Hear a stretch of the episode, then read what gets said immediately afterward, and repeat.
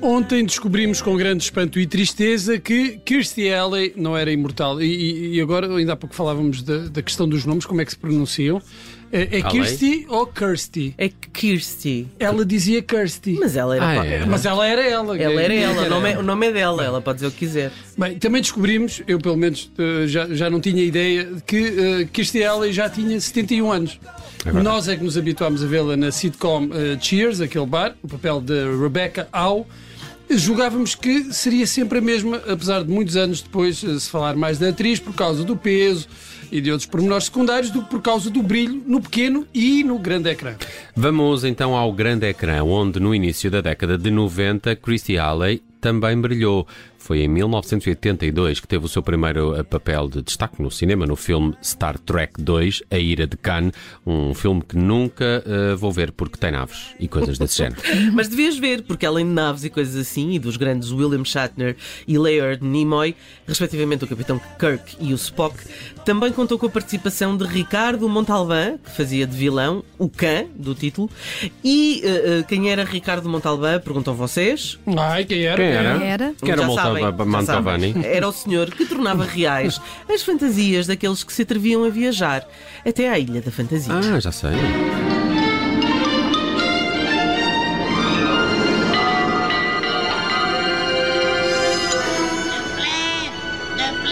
Plane, tinha que chegar a esta parte, não era? Do The plane, the plane. Ah, adoro. Uh, se- série que tinha em RV, uh, R- RV, RV.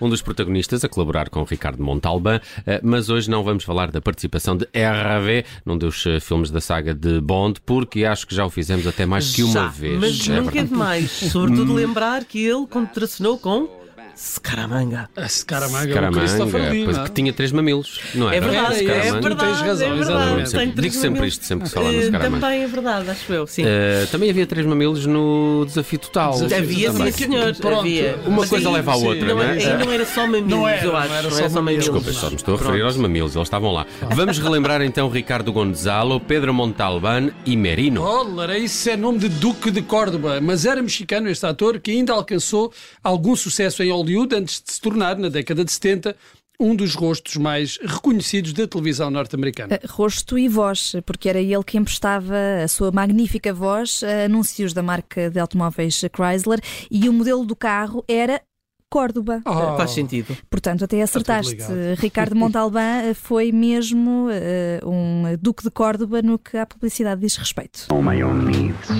And what I need from an automobile, I know I get from this new Cordoba. I could ask for nothing beyond the quality of Cordoba's workmanship, the tastefulness of its Olha appearance. I request nothing beyond the thickly cushioned luxury of seats available even in soft Corinthian. Soft Corinthians. Soft Corinthians Leather. Meu Deus, se eu tivesse Mas o dinheiro, Córdoba não era um SEAT. Era. eh, era, mas Ah, cá. mas cá. Mas cá, mas é? cá. Ali- era Lá um Chrysler. Era, era um Chrysler. Mas cá, lá, sim. Se eu, eu ouvisse isto e tivesse dinheiro, eh, ia logo comprar, Comprar logo o Soft logo, Corinthians Corinthians Leather. Atenção que o ator teve reconhecimento artístico, não era só ganhar dinheiro com publicidade.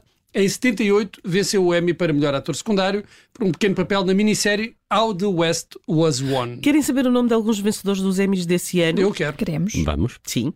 Aqui vão eles então. Carl O'Connor e John Stapleton, da série Uma Família às Direitas. Fred Astaire, Joan Woodward e um, Meryl Streep. É lá. Nada mal para uma época em que a televisão ainda não vivia a sua segunda idade de ouro. Quem também ganhou um Emmy foi Christy Alley, Claro. eh, claro, pelo seu papel em Cheers, aquele bar, mas só conseguiu vencer à terceira nomeação, porque a concorrência era feroz e incluía a deslumbrante Candice Bergen, eh, da série Murphy Brown.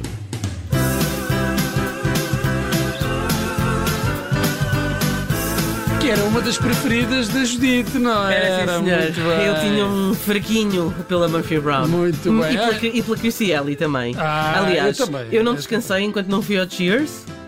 O bar. O bar mesmo. O, o mesmo bar.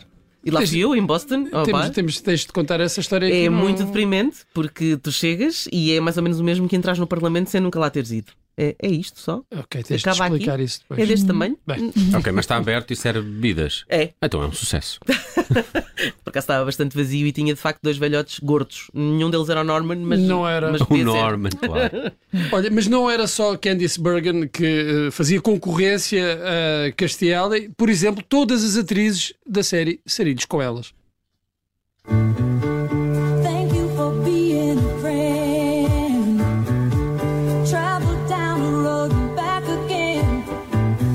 É nestas alturas que eu percebo que a nossa infância foi feliz.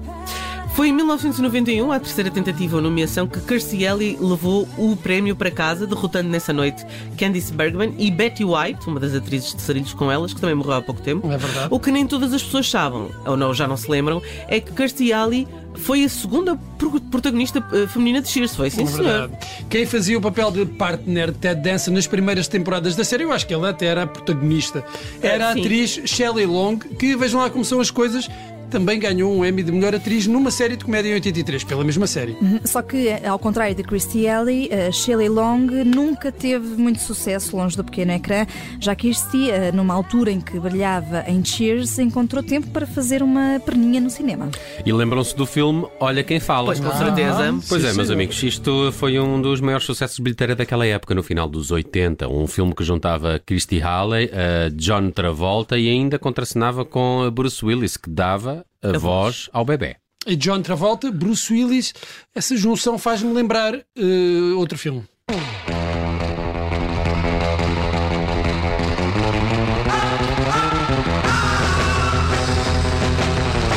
Numa altura em que toda a regi da Rádio Observador está a dançar esta canção, é verdade, Travolta e Willis fizeram poucos anos depois Pulp Fiction, obra-prima de Quentin Tarantino, mas não é verdade que tenha sido Tarantino a recuperar a carreira de Travolta, que tinha feito uma travessia no deserto depois de filmes como Febre de Sábado à Noite. O primeiro grande sucesso de bilheteira de Travolta depois desses filmes foi mesmo Olha Quem Fala, que ainda teve umas quantas sequelas. Que foi o Olha Quem Fala também. E, depois olha quem fala agora, Ah, uma isso. coisa assim.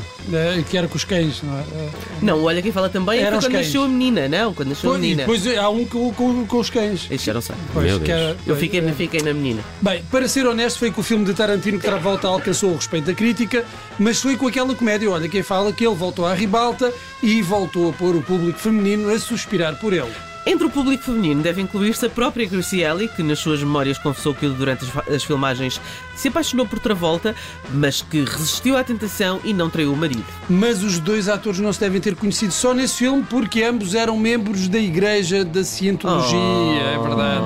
Portanto, isto aqui devia Agora- haver história, muita atenção. Os dois, os dois. Hum, O que nos leva a outra história. Lembram-se que a série Frasier acompanhava o eh, psiquiatra com esse nome e que ele era inicialmente um dos frequentadores do bar Cheers. Era, foi um spin-off. Foi um spin-off, o chamado spin-off. spin-off chamado spin-off. Ora, como a Igreja da Cientologia não gosta lá muito de psiquiatras, a Christy Alley recusou sempre participar na série, onde iria retomar eh, o seu papel de Rebecca Owe, eh, pelo menos é o que se conta por aí. Pois é, e é assim, boatos, rumores, histórias infundadas é para as espalharmos pelo mundo que nós estamos cá.